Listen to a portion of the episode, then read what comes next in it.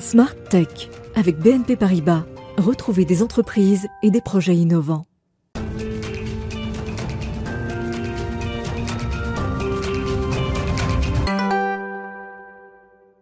Bonjour à toutes et à tous, bienvenue dans Smart Tech. Vous regardez l'émission qui pousse les portes de l'innovation en direct sur la chaîne Bismart dès 11h chaque matin. C'est une émission de découverte mais aussi de réflexion hein, sur ce nouveau monde du numérique.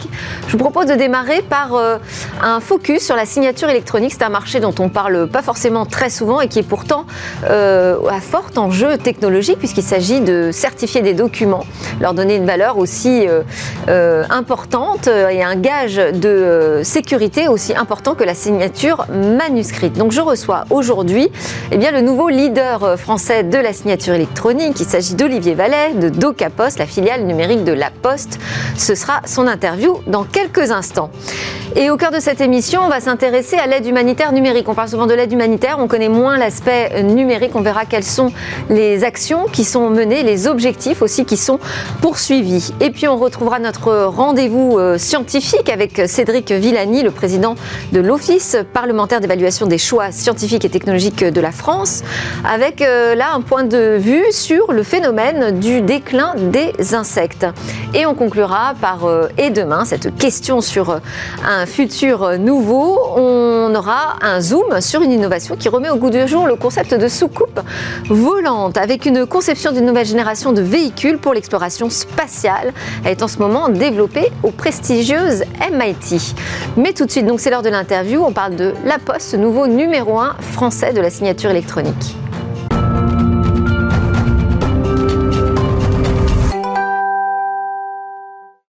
Alors on n'attend pas forcément euh, ce champion dans le domaine de la signature électronique, et pourtant il s'agit bien de la Poste, en tout cas de sa filiale euh, numérique. Bonjour Olivier Vallet, vous êtes euh, le directeur général adjoint donc de la branche grand public et numérique du groupe La Poste, en charge du développement du business et des services de confiance numérique, et le PDG de DocaPost, qui est la filiale numérique du groupe. C'est un acteur référent aujourd'hui dans le domaine de la confiance numérique en France. Alors j'ai regardé un petit peu le rythme d'acquisition, puisque vous annoncez une 16e acquisition depuis 2017. Euh, On dit que les GAFAM sont des prédateurs. Est-ce que vous êtes le nouveau prédateur euh, français? En tous les cas, on a la volonté d'être un consolidateur et d'être euh, un acteur qui va massifier de manière à pouvoir créer un, référent de la confiance numérique en France et en Europe, puisque c'est une des missions qui nous a été confiée par le, groupe La Poste. On a deux, deux objectifs. Le premier, c'est de devenir le référent de la confiance numérique en France et en Europe. Puis le deuxième, il faut qu'on devienne aussi un relais de croissance euh, pour le groupe La Poste, puisque, comme vous le savez, le groupe La Poste est en train de se transformer et a besoin de se diversifier et donc cherche de nouveaux relais de croissance. Et donc c'est aussi une des missions qui nous a été confiée. Donc on est en, on a en effet une dynamique d'acquisition assez forte, croissance organique et acquisition qui nous permet de devenir ce, référent de la confiance numérique. Mais alors quand on est issu comme ça euh, d'une organisation euh, à mission de service public, j'imagine qu'en plus ces acquisitions euh, n'emploient pas forcément la même méthode que chez des géants privés américains? Non, on est, enfin, il y a plusieurs, plusieurs sujets sur les acquisitions. C'est que d'abord, on fait toujours des acquisitions qui sont sur des activités qui nous permettent de nous renforcer sur la confiance numérique et ou sur nos quatre marchés de secteurs euh, prioritaires, puisqu'on est sur la banque et l'assurance, sur le secteur public, sur la santé et sur les PME, les ETI. On rachète des sociétés qui sont plutôt... ça, c'est pas différent des autres. Faire des actions, des actions, euh, des opérations d'acquisition ciblées non, par contre, ce qu'on fait énormément, c'est beaucoup discuter avec les entrepreneurs de manière à s'assurer qu'on partage une vision du projet euh, industriel futur, puisque ce qui nous intéresse, c'est de récupérer à la fois les actifs, à la fois les collaborateurs, et puis ces entrepreneurs qui nous aident aussi à transformer le Capos et qui s'inscrivent avec nous dans la durée pour pouvoir bah, continuer euh, ce projet de, de déploiement. Donc c'est un équilibre entre à la fois un projet industriel qui fait sens pour l'entrepreneur et pour DocaPost, et en même temps, bien entendu, un montant d'acquisition qui est dans l'épure du marché, puisqu'il euh, y a un enjeu financier aussi euh, important. Et alors, on, serait tenté de vous poser la question que vient faire la Poste dans le domaine de la signature électronique, puisque cette 16e acquisition euh, est dans, ce secteur. c'est parce que vous travaillez dans ce domaine de la confiance numérique. Aujourd'hui, la signature est de plus en plus importante sur les documents numériques. ça représente quel marché et quels sont les objectifs? En fait, la Poste est un acteur de confiance dans le monde physique. Et nous, ce qu'on cherche à faire, c'est bien entendu à prolonger ce positionnement de la confiance dans le monde physique, dans le monde numérique. Et la conviction qu'on a aussi, c'est que dans votre vie au quotidien, ça sera du physique et du digital. Donc on n'oppose pas les deux. Et je pense que la Poste a un positionnement euh, différenciant à pouvoir proposer ce continuum entre le physique et le, et le numérique. Et bien entendu, donc on, on, a toute cette gamme de services de confiance, hein, de l'identité numérique, la lettre commandée électronique, l'archivage, la signature électronique maintenant, qui bien entendu répondent au règlement aussi européen EIDAS. Donc on investit dans ce, dans ce domaine. Et pour répondre à votre question, la signature électronique, c'est un outil indispensable euh, dans la période dans laquelle nous sommes aujourd'hui. On l'a vu, il y a beaucoup de TI, de PME qui ont été paralysés pendant la première période du confinement, qui n'ont pas pu euh, embaucher de nouveaux collaborateurs, signer de nouveaux contrats, parce qu'ils n'avaient pas aujourd'hui de signature électronique. Donc le marché explose. Je pense au marché de l'immobilier aussi, pour l'acquisition de biens pendant la grande période de confinement. Le recours à la signature électronique, c'est devenu une urgence. Absolument. Et c'est un marché qui s'est en plus réglementé, puisqu'aujourd'hui, la signature électronique, vous l'avez dit en introduction, elle a une valeur juridique équivalente à une signature manuscrite. Et aujourd'hui, on estime que le marché, il est entre 30 à 40 de, de croissance. Et une fois encore, c'est un élément de, de, la confiance, puisque quand vous signez un acte notarié, quand vous signez avec votre banque, quand vous signez pour, pour un prêt, vous avez bien entendu besoin d'avoir un acteur de confiance qui vous garantisse que la signature a... a alors, c'est un marché qui s'évalue à combien aujourd'hui? On évalue le marché à plus de 2 milliards d'euros de, de, de, chiffre d'affaires, avec un très fort potentiel sur les années futures. Et la signature électronique, il faut l'avoir. 2 milliards, c'est le marché global C'est le marché global. Sur, si on parle de l'Europe? J'ai pas les chiffres sur, euh, sur l'Europe, mais en tous les cas, l'Europe doit être à peu près euh, la même chose que, le pourcentage que représente l'Europe par rapport à, l'international. Et, euh, et, ce qu'il faut voir, c'est que la signature électronique est un élément de la chaîne de confiance, puisque vous avez l'identité numérique, vous avez le coffre-fort numérique, et il faut que ça s'inscrive dans des parcours clients qui soient fluides pour pouvoir proposer des solutions aux clients de nos clients. Alors vous avez un autre concurrent français dans la course euh, au leadership euh, en France et qui a aussi des, ambitions européennes, c'est euh, Usign, qui a été créé par deux ingénieurs euh, à Caen. Euh, vous travaillez euh, côte à côte pour l'instant, peut-être ensemble demain? Non, enfin, en tous les cas, c'est une très belle société et en effet de très beaux entrepreneurs qu'on connaît bien. Euh, Aujourd'hui, donc nous, avec cette acquisition qu'on a réalisée, donc euh, des activités de IDEMIA, signature électronique, donc on va doubler la part de marché sur le marché français. Donc on était aux alentours de 15%, donc on va passer à peu près à 30% de, de, part de marché. Donc on est le premier acteur français. Et puis, ben, on est ravi qu'il y ait encore, bien sûr, des concurrents et une compétition on est saine. Pas mal positionné finalement. On a, on a, on a beaucoup d'acteurs euh, français sur, euh, sur le secteur très pointu technologique de la signature électronique. Oui, il y a beaucoup d'acteurs parce que c'est un vrai savoir-faire. Il y a une réglementation aussi qui est spécifique, qui nécessite un certain nombre d'investissements. Et nous, l'ambition qu'on a maintenant, c'est de pouvoir exporter euh, ces solutions de confiance numérique en dehors de la France, puisque on a la chance d'avoir un, un, règlement euh, européen qui encadre tous ces services de confiance. Donc, on a aussi une opportunité maintenant au sein de Capost d'étendre euh, le développement de, notre, de nos activités en dehors de la France. Et alors, donc, IDEMIA vous apporte une brique technologique supplémentaire à ce que vous aviez Parce que DocaPost possédait déjà DocuSign dans la ouais. certification de documents Alors, IDEMIA nous Vous apporte... juste que ça fait grandir le marché Non, IDEMIA nous apporte à la fois donc, euh, une plateforme technologique de la signature électronique qui est très présente dans le domaine bancaire euh, et nous apporte aussi une activité de stockage et d'archivage qui répond à toute la réglementation, notamment euh, des jeux en ligne, donc qui est une activité internationale. Donc on récupère d'abord une très très belle équipe de plus de 200 collaborateurs avec des gens très pointus, très compétents en France, en Pologne et en, et en Roumanie. Mais DocuSign faisait déjà de la signature électronique?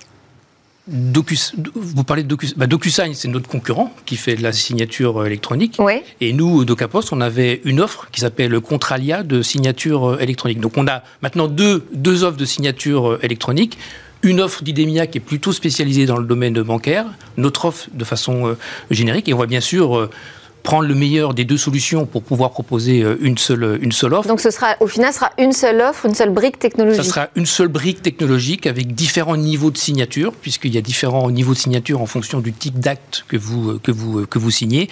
Et puis ça nous renforce avec vraiment des compétences et surtout un développement à l'international sur lequel on est en train de, de, de commencer à investir, puisque l'ambition qu'on a est de, de, maintenant devenir ce référent de la confiance numérique en France et en Europe. Donc il faut qu'on attaque le, le marché en dehors de la France. Et comment on attaque le marché en dehors de la France eh bien déjà en, analysant le marché euh, européen, puisqu'une fois encore, euh, il y a un règlement... Est-ce que ce sont, les, besoins sont euh, les mêmes, j'imagine, les besoins dans sont tous les, les mêmes. pays. Après, quand vous êtes sur des sujets comme la dématérialisation de la facture, la dématérialisation des bulletins de salaire, l'identité numérique, la réglementation peut être différente de pays par pays. Donc, on a déjà fait une étude de marché pour bien comprendre comment chaque pays fonctionnait. On a ciblé les pays sur lesquels on allait se développer. Et puis, on est en, en train de, de tisser des, des partenariats euh, pour pouvoir distribuer ces solutions euh, en dehors de la France. Et une fois encore, je pense que Avec des présences euh, sur place dans différents Alors pays on, est, européens on a déjà la chance, nous, d'être dans un grand groupe où il y a beaucoup de présence internationale, hein, puisque la Poste fait une partie importante de son chiffre d'affaires à, à l'international. Au sein de Capos, on a déjà 5% de nos activités internationales, en Espagne, en Angleterre, aux États-Unis. Et puis, ben, on va continuer à, à se développer euh, en dehors de, de la France. Merci beaucoup Olivier Vallet, PDG de DocaPost, donc euh, DocaPost, nouveau leader français dans le secteur de la signature électronique. On continue euh, nos découvertes et nos réflexions sur euh, le monde numérique et de l'innovation avec un talk euh, qui sera dédié à la question des réfugiés et de l'aide humanitaire numérique qui leur est dédiée.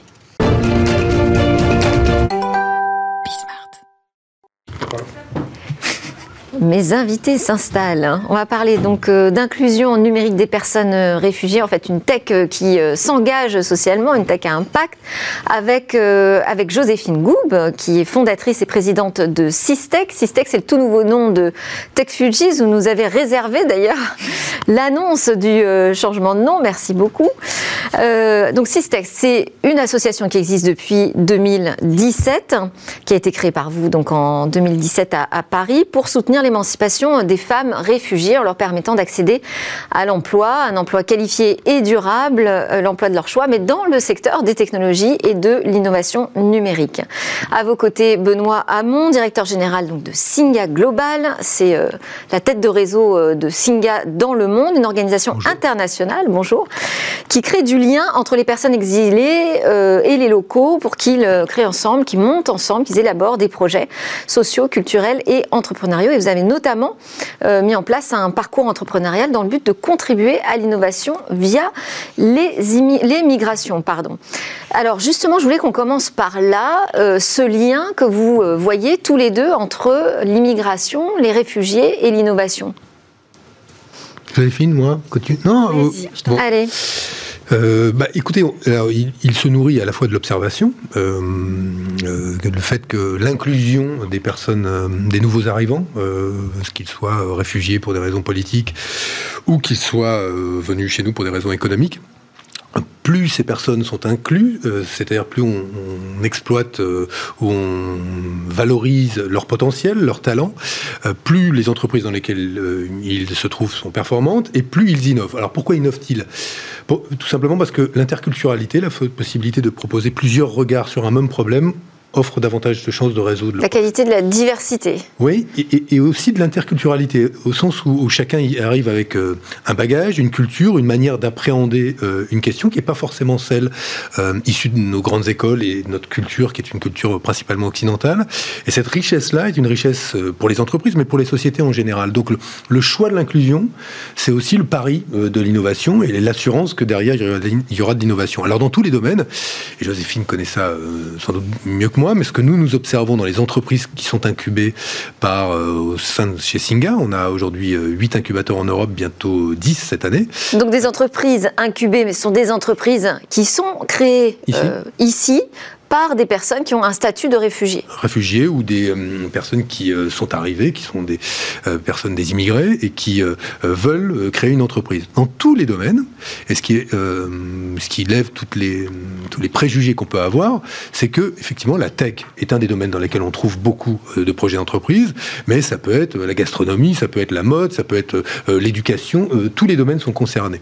C'est quand même près de plus de 350 entreprises qui ont été créées grâce aux incubateurs Singa.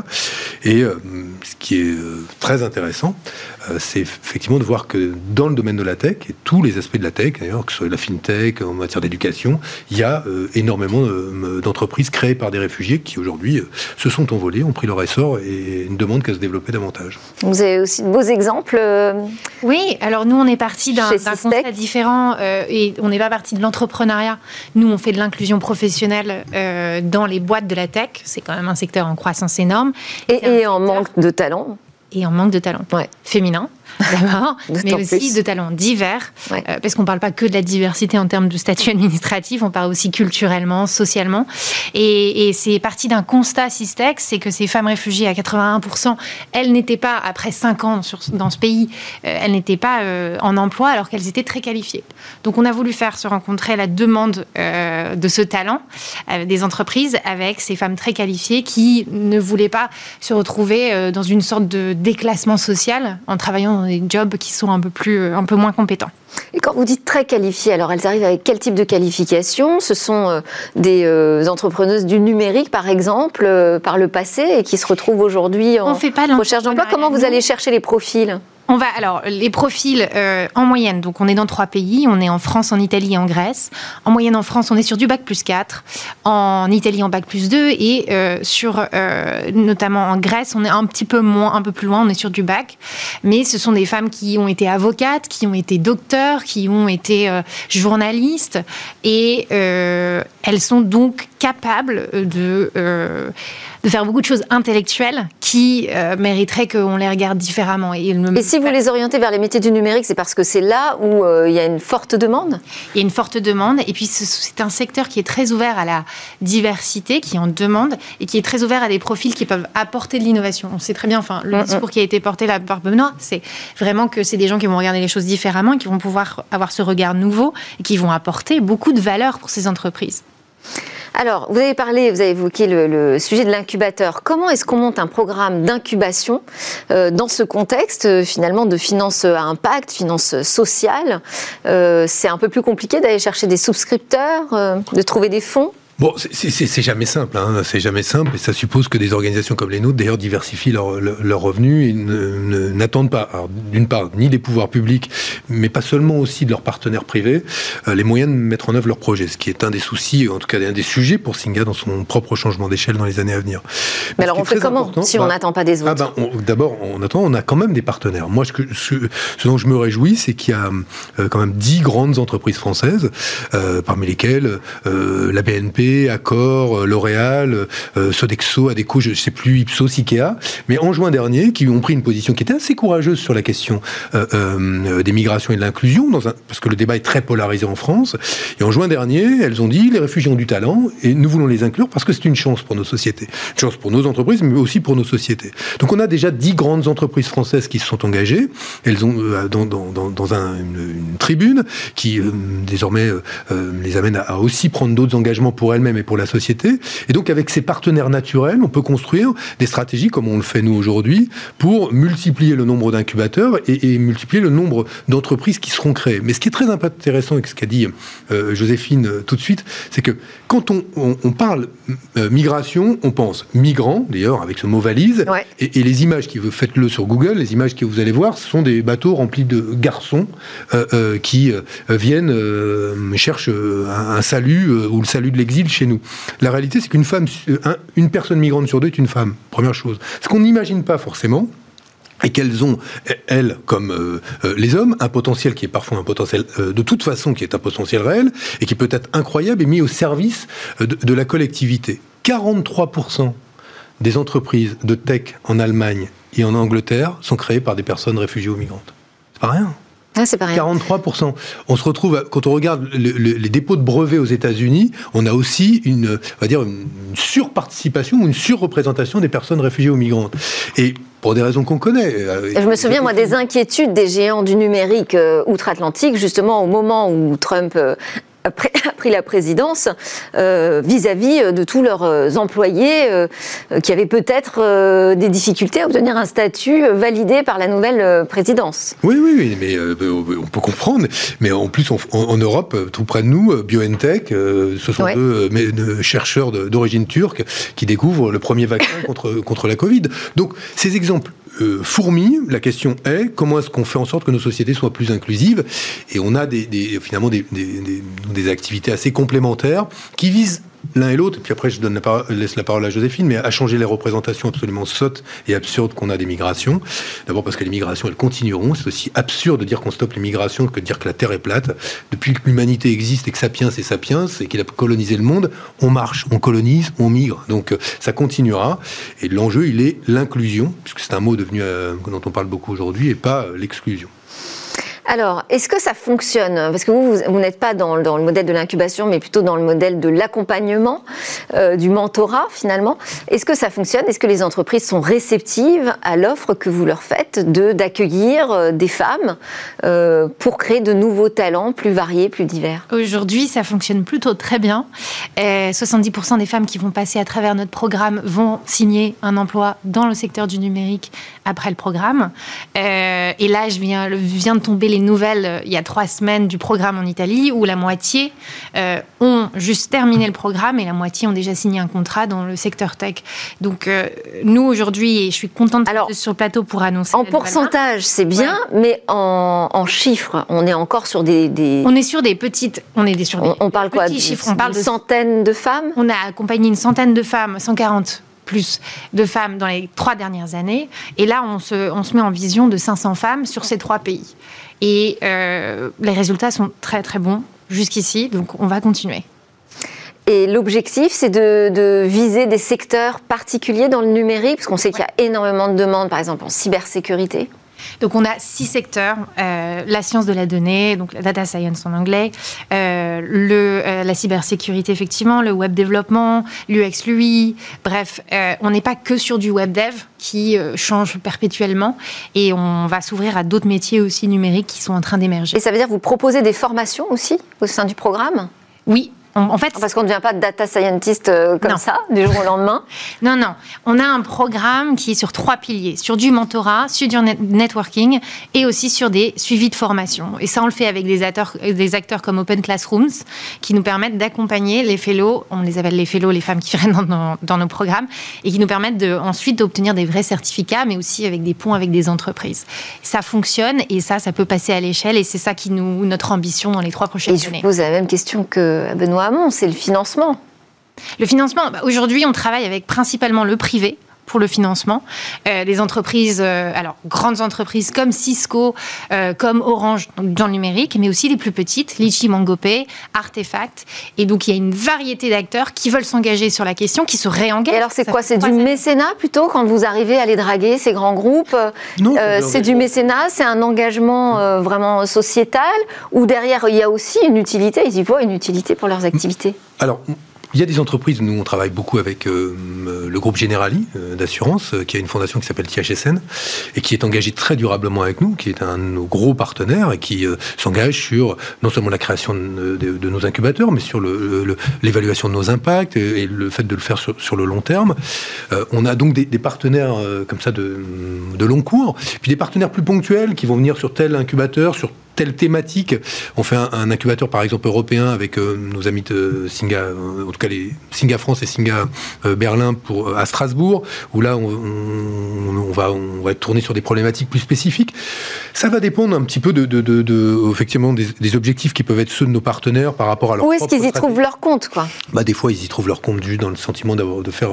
De, mais, réellement, j'ai rarement, moi, une discussion avec nos partenaires sur qu'est-ce que on va gagner en termes de communication à faire cela. D'abord parce qu'aujourd'hui, honnêtement, communiquer sur la question des migrations, euh, ça peut avoir un coût en interne. C'est pas simple. Beaucoup des partenaires qu'on a, je sais pas ce qu'ils disent, toi, Joséphine, mais disent, c'est pas simple en interne de, dire qu'on va avoir un engagement sur la question des migrations. Et en externe aussi, ça peut avoir un coût. Donc, moi, je considère que euh, euh, je, je, pars pas du principe que tout le monde se dit, c'est dans, dans, un coup à 15 bandes, je vais y gagner à la fin. Il y a aujourd'hui une vraie volonté, d'abord de valoriser des talents parce qu'ils existent, et, de, et, de, et de de, révéler ces talents euh, à nos sociétés et d'être beaucoup plus inclusifs que, que, nous le sommes. Et je pense que là-dessus, on est en ligne avec des acteurs privés, des acteurs publics, je m'en réjouis, des, certaines collectivités locales et tout un écosystème d'organisations qui le disent depuis longtemps. Euh, c'est en ligne aussi avec le sujet euh, d'une immigration contrôlée sur certains métiers, parce que finalement, là, le sujet dont on parle, c'est ça, hein, c'est développer aussi la capacité d'embauche, d'emploi en Europe. Bah, chez nos partenaires, en tout cas, la valeur qui, pour laquelle ils viennent chez nous, c'est pour recruter des personnes réfugiées euh, qualifiées, euh, qui ont envie d'apprendre. C'est surtout la capacité d'apprendre. Et c'est la première chose qu'ils trouvent. C'est ils comprennent qu'ils ont en face de nous d'eux des personnes euh, qui pensent différemment, qui parlent plusieurs langues et qui pensent le monde dans son côté global. Et les entreprises du numérique, c'est quand même beaucoup ça. Donc la première valeur qu'ils trouvent chez nous, c'est ça. La deuxième aussi, où ils s'engagent réellement, c'est des, ils financent des bourses euh, chez nous qui permettent à ces femmes de passer à travers le programme. Et quand je dis passer à travers ce programme, c'est-à-dire de payer tout ce qui est autour, les obstacles. Parce que ce qu'il y a un truc où on a construit un programme dédié pour les femmes, c'est qu'on a vu qu'il y avait des, des challenges, des défis spécifiques à ces femmes, c'est-à-dire il y a les enfants, il y a la charge familiale, il y a euh, la langue qui n'est pas encore maîtrisée, il y a un manque de confiance en soi. Euh, et donc on opère sur ces choses-là et, euh, et, on travaille pendant six mois. Donc il y a... c'est pas que de la recherche d'efficacité, c'est d'ailleurs je l'ai titré comme ça, hein, notre discussion, c'est de l'aide humanitaire aussi. humanitaire, on n'est pas là. Je pense Non, vous le sentez pas comme ça Non, on n'est pas dans l'humanitaire. Non, pas dans l'humanitaire du Non, parce que l'humanitaire, c'est un peu la gestion de crise, c'est des situations un peu extrêmes. Là, on est euh, euh, dans, finalement en aval euh, des migrations, c'est-à-dire au moment où, la question se pose de, de, l'inclusion et, et, de la place qu'on trouve dans une société. pour, pour, on pourrait avoir des milliers d'exemples, mais, mais, si on reste dans le domaine de la tech, je vais vous prendre deux exemples de, d'entreprises très différentes qui ont été incubées récemment. par Singa, en Allemagne, Carbone Mobile, qui est une boîte absolument géniale, qui a fait le premier smartphone entièrement en fibre de carbone, elle a été, euh, elle est passée euh, euh, par, par nos équipes et, voilà une entreprise qui se développe. Et en France, je vous donne cet exemple. Alors il va, il va, s'il y a des étudiants qui nous regardent, ils vont, ils vont, ils vont m'en vouloir. Mais on a une société par exemple qui est incubée en ce moment par Singa à Paris, qui s'appelle Remotion et qui va, grâce à l'intelligence artificielle, permettre de sécuriser les examens en ligne pour vérifier si un, finalement un candidat tricherait derrière son écran et grâce à l'intelligence artificielle, ce qui permet finalement de s'adapter à une évolution qui va être probablement le développement des examens en ligne, sans lien avec la crise sanitaire, mais parce que des, grandes écoles ou des universités souhaiteront le faire, et en garantissant la sécurité de ce type d'examen. Bon, bah, ce genre de projets qui sont à très haute valeur ajoutée, qui sont très technologiques, euh, ils sont hébergés dans des incubateurs ou des, écosystèmes qui sont assez euh, rudimentaires. Hein. Chez nous, vous ne trouverez pas euh, des écrans partout, euh, vous y trouverez la simplicité de lieux dans lesquels on partage des expériences, du mentorat, parce qu'il y a effectivement des, personnes qui viennent de grandes entreprises qui partagent leur, leur, expérience, leurs compétences, et, à la fin, il y a des dizaines d'entreprises qui sont créées. Point important, parce que j'insiste là-dessus, 60% des entreprises qui sortent des incubateurs Singa sont toujours en vie trois ans après. C'est pas rien. Hein. Mhm. Ce qui veut dire qu'on a des, des, euh, entreprises qui s'inscrivent là sur le, sur le long terme. Et, c'est la raison pour laquelle nous, aujourd'hui, on, on, se tourne vers euh, euh, bah, l'écosystème des grandes entreprises françaises, des grands bailleurs privés, pour leur dire bah, aidez-nous à développer cela, parce que ça fabrique du lien là où aujourd'hui on a l'impression que l'humeur euh, autour de nous euh, euh, fabrique beaucoup de discorde. Je rebondis sur ce que dit Benoît, parce que je pense qu'on n'est pas sur de l'humanitaire, on est sur du social. En tout cas, les femmes qu'on voit, elles sont dans une précarité sociale. et l'humanitaire, c'est vraiment de l'urgence. Et là, nous, on les replace dans un parcours qui est dur. Vous arrivez effectivement plus en aval. On, on est plus en aval. Et puis, ce serait... Enfin, c'est un peu violent de dire qu'on ferait de l'humanitaire avec ces personnes-là qui sont qualifiées. Et ce qu'on essaye de créer, vraiment, je pense, c'est de dire euh, on va créer du choix pour ces femmes alors qu'elles n'en avaient pas. Quand elles arrivent ici, on veut vraiment les mettre euh, dans des boulots qui sont euh, peu qualifiés parce qu'on leur dit ça va être ta seule porte de sortie. Et je suis ravie qu'il y ait Singa, qu'il y ait d'autres associations aussi qui se battent sur l'entrepreneuriat sur lequel on ne travaille pas parce que ça offre un choix à ces personnes qui aujourd'hui étaient très restreintes dans leur choix, voire on leur disait de toute façon, tu n'as pas le choix. Est-ce que tu es réfugié? Et, et, c'est ce qu'on essaye de créer. Ça marche, ça grandit, on est nombreux, on grandit tous, on est en croissance. Euh, et donc il faut, enfin vraiment nous mettre dans l'humanitaire, ce serait pas comprendre ce qu'on est en train de faire. Bon, très bien, je vais changer mon titre euh, en cours de route, il n'y a pas de problème. On ne saurait pas faire ce job-là. Hein. Oui, je pense que Non, non, mais c'est intéressant. C'est intéressant de faire changer le, point de vue aussi là-dessus. Euh, ma question aussi portait, je vous, ai interrogé sur les modes de financement, sur le financement participatif. J'ai pas vu dans vos activités ce choix-là. En fait, on a euh, les uns et les autres, on, fait appel à du bénévolat. Euh, on a un programme que, dont on parlait nous tous les deux avec Joséphine juste avant. C'est qu'on a un programme, par exemple, en France et en Belgique qui s'appelle J'accueille, qui repose sur le fait que des personnes réfugiées sont accueillies au domicile de euh, Français ou de Belges en l'espèce. Donc là, il y a une plateforme de mise en relation. Qui leur permet de faciliter justement leur, leur, apprentissage de la langue, bénéficier du réseau social des personnes qui vous accueillent et donc de, de, trouver sa place plus, plus rapidement. Donc on a un, énorme bénévolat. Singas, c'est à la fois une entreprise sociale, mais aussi une communauté de 80 000 membres euh, entre l'Amérique du Nord et, l'Europe. Donc tout ça, c'est de l'engagement, c'est du temps que je donne les gens. Euh, il peut y avoir des dons, mais c'est vrai qu'aujourd'hui, euh, nous, notre choix, notre parti pris, il est de diversifier notre activité en développement du conseil, et notamment du conseil en management interculturel ou en recrutement inclusif. On va se développer là-dessus parce qu'on considère qu'on, quand on a tant de personnes qui ont fait l'expérience du système et, de ce qui marche pas, mais aussi de ce qui marche. Mmh. Ça peut être tout à fait profitable à toutes ces entreprises qui s'intéressent à la manière dont le management interculturel peut ben, faire évoluer un service, euh, et, euh, produire de l'innovation en interne. Puis ça tombe bien parce que l'Europe est en train d'y travailler en matière de taxonomie sociale, donc toutes les entreprises devront s'y mettre, et donc c'est bien qu'elles anticipent euh, en travaillant avec nous. Mais ça, je pense que vous allez travailler main dans la main parce que la question de l'accompagnement, effectivement, en entreprise de personnes réfugiées, ça doit, ça doit être expliqué. Merci beaucoup à tous les deux. Joséphine Goub, fondatrice et présidente de Systec et Benoît Hamon, directeur général de Singa Global. On part en pause et juste après on se retrouve pour euh, étudier le phénomène du déclin des insectes avec Cédric Villani.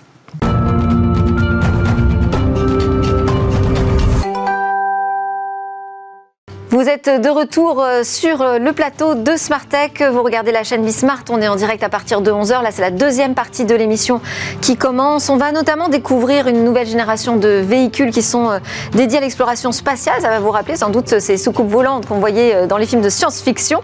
Mais là, il s'agit d'un projet sérieux développé par le MIT. Mais d'abord, c'est l'heure de notre rendez-vous scientifique avec le député de l'Essonne et président de l'OPEX. Bonjour Cédric Villani. Bonjour Delphine Sabatier. Alors, aujourd'hui, vous souhaitez revenir sur euh, les travaux de l'Office parlementaire que vous présidez, hein, sur les choix scientifiques et technologies de la France, euh, autour du phénomène du déclin des insectes. Pourquoi ce choix? Quelle est la situation? Oui, c'est un travail mené euh, en décembre dernier par euh, l'OPEX et une note euh, signée par la sénatrice centriste Annick Jacquemet au nom de l'Office parlementaire d'évaluation des choix scientifiques et technologiques dans laquelle nous sommes intéressés aux insectes. Les insectes d'abord, les images qu'on peut en avoir tout de suite sont les moustiques, ce sont les, les, les puces ou d'autres petits insectes qui viennent nous déranger, mais comme on sait bien, comme ceux qui ont regardé Microcosmos ah, ou les autres le savent bien, c'est c'est bien beaucoup plus que cela. Ce sont des millions d'espèces, littéralement. Je vous ai apporté un petit livre euh, pour enfants que j'ai pratiqué moi-même. Au royaume des insectes. Il met bien euh, en valeur, en majesté, toute la grande variété de formes, de couleurs, de comportements des, insectes, euh, avec cette extraordinaire, extraordinaire richesse qui fait euh, des insectes, des, des, des, animaux parmi les plus fascinants de, de, la nature. Et ça les rend fort sympathiques, là, votre... Ça les rend fort sympathiques, là, vous voyez. C'est, et c'est pas seulement euh, quelque chose de sympathique, c'est aussi pour euh, l'humanité des services considérables rendus à travers la pollinisation, rendus à travers leur participation au, au, au cycle général de la vie. Hein. Les insectes qui servent de nourriture à, à, des oiseaux, qui servent de nourriture encore à d'autres animaux. Donc une partie indispensable de l'ensemble de, de, l'écosystème vivant dans lequel nous faisons, dont nous faisons partie. Et cette note attire sur l'attention, encore une fois, sur ce phénomène de déclin constaté des insectes, c'est plus un phénomène pas évident à constater, en tout cas autour de nous, on le, on le On le verra pas, c'est pas quelque chose, euh, vous, vous, vous, vous le ressentez pas spontanément comme quelque chose de dramatique qui se passe autour de nous. Et pourtant, si vous vous rappelez, euh, euh, si on se rappelle nos souvenirs d'enfance, pour ceux qui, comme moi, ont dépassé la quarantaine, on, se, on se souvient de ces grandes traversées pour aller en, en vacances. Il y avait toujours un moment où on devait s'arrêter après quelques centaines de kilomètres pour essuyer les insectes écrasés sur le pare-brise des voitures. Cela n'arrive plus. Et c'est l'un des phénomènes marquants qu'on peut constater qui ensuite euh, se constate scientifiquement sur ce déclin des insectes, déclin majeur. Dans, ça dépend des, des écosystèmes, ça dépend des endroits, mais c'est très sensible dans les prairies, dans les forêts, dans les sous-bois. Et dans, dans certains cas, c'est plus des deux tiers de la masse des insectes qui a été perdue en seulement une vingtaine d'années. Donc là-dessus, on a un consensus, on arrive à évaluer vraiment euh, quelle est la perte aujourd'hui de richesse et de variété d'insectes Oui, les estimations de, l'IPBES, l'institut qui s'occupe international, qui s'occupe de, surveiller la biodiversité mondiale, un peu l'analogue en biodiversité de ce qu'est le GIEC pour le climat, euh, nous, nous évalue à quelque chose comme 1% de perte d'espèces par an. 1% par an. Peut-être que sur 10 ans, ça vous semblera pas si monstrueux et encore, mais pensez à ce que ça veut dire pour nos petits-enfants. Et évidemment, c'est une perte en soi par rapport à la richesse des natures. C'est aussi un danger majeur pour l'agriculture à long terme, parce que si les, insectes s'écroulent, c'est la pollinisation qui, s'écroule et qui mettra en péril de nombreuses cultures. Ce sont tous les, auxiliaires, vous savez, les coccinelles qui mangent les pucerons, les, espèces d'insectes qui mangent d'autres insectes qui peuvent nuire aux récoltes, qui vont s'effondrer. Ce sera des conséquences absolument calamiteuses pour l'humanité. Donc un besoin d'action rapide ce ne sont plus les, même pas les, les, les politiques qui le, qui le, répètent, là ce sont les scientifiques eux-mêmes qui dans des articles de plus en plus pressants et de plus en plus alarmistes disent il est temps d'agir pour enrayer cela. Vous avez évoqué l'agriculture, quelles sont les causes aujourd'hui de ce déclin?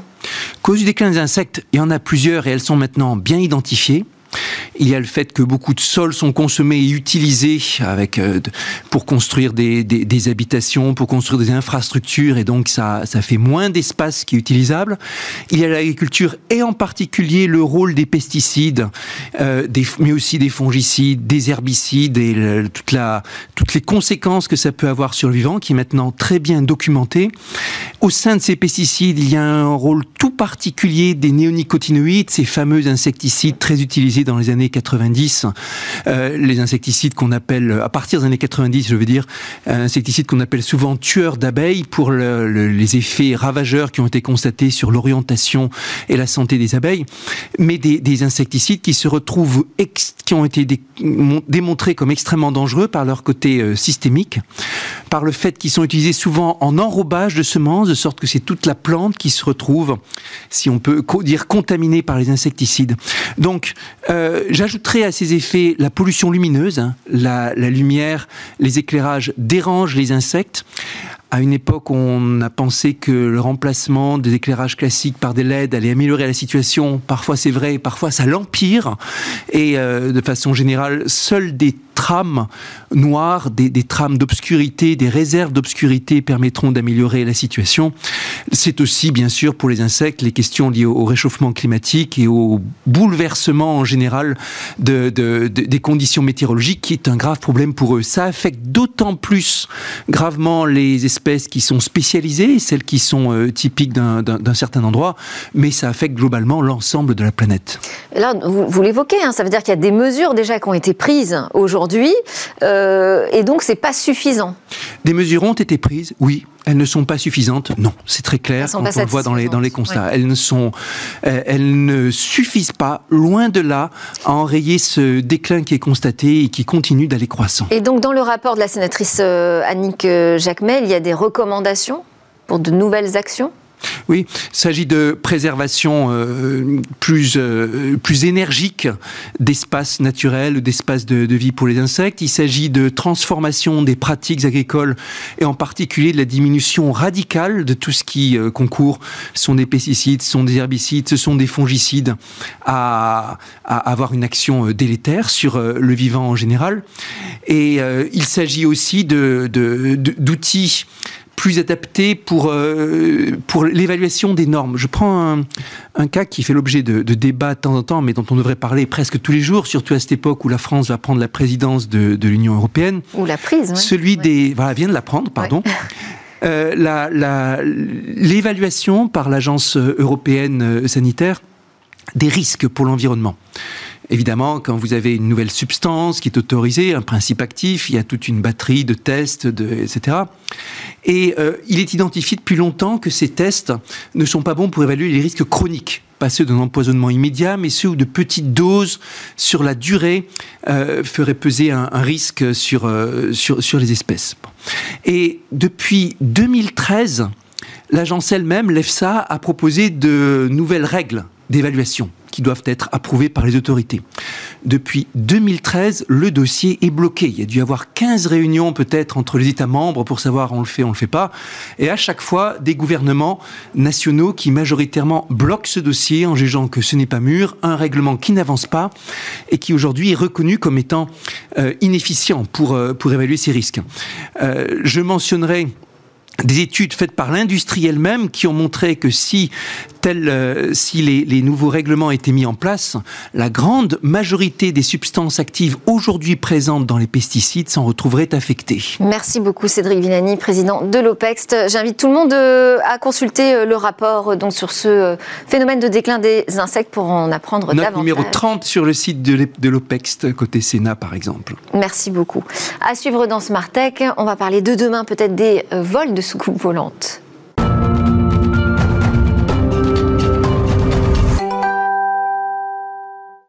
C'est notre Zoom quotidien sur une innovation avec Cécilia. Bonjour. Bonjour Delphine. Aujourd'hui, vous nous présentez une solution donc en cours de développement pour partir explorer le sol des planètes qui nous entourent. Et cette solution, s'inspire d'un objet bien connu. Bah oui, c'est l'objet phare des fans de science-fiction du siècle dernier, plutôt, c'est la soucoupe volante.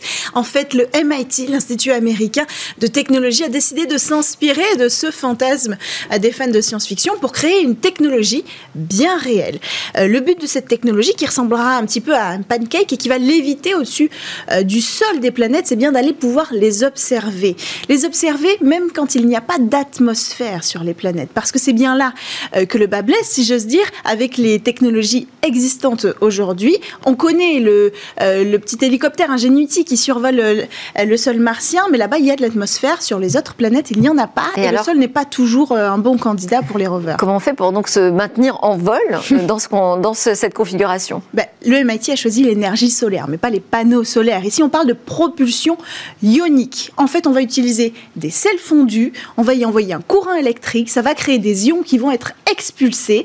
Et quand ces ions sont expulsés, ça va provoquer une force de propulsion pas énorme, mais suffisante pour se déplacer dans le vide spatial. Et surtout, c'est très efficace comme solution parce qu'il faut très, très, très peu de voltage pour le mettre en marche. Et on le sait, une énergie frugale dans le domaine spatial, c'est très important parce que de fait, c'est trop loin pour aller ravitailler euh, ces engins.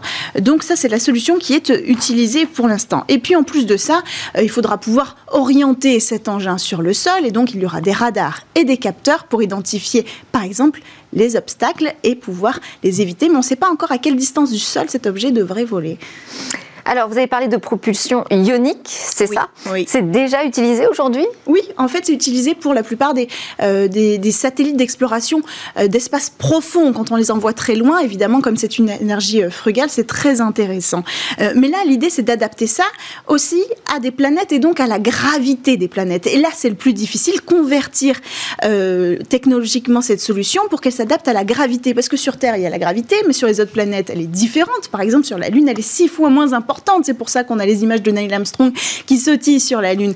Euh, et donc, il faut trouver technologiquement le moyen d'adapter cette propulsion ionique à la gravité. C'est ce que euh, le MIT s'attelle à faire. Il a réussi pour l'instant à faire voler un engin de 60 grammes à peu près. Étape suivante, faire voler un engin plus gros qui pourra accueillir du matériel de communication, du matériel électronique pour explorer hein, à la fin le sol euh, de ces planètes. Et donc on verra peut-être bientôt euh, voir euh, ces soucoupes volantes humaines cette fois et non extraterrestres sur le sol de Vénus ou de Mars ou de Jupiter. Merci beaucoup Cécilia Sévry. C'était Smart Tech. Vous nous suivez sur la chaîne Bismart mais aussi en podcast. J'oublie de vous le préciser à chaque fois. je vous souhaite une excellente journée à tous. On se retrouve évidemment dès demain pour de nouvelles discussions sur la tech.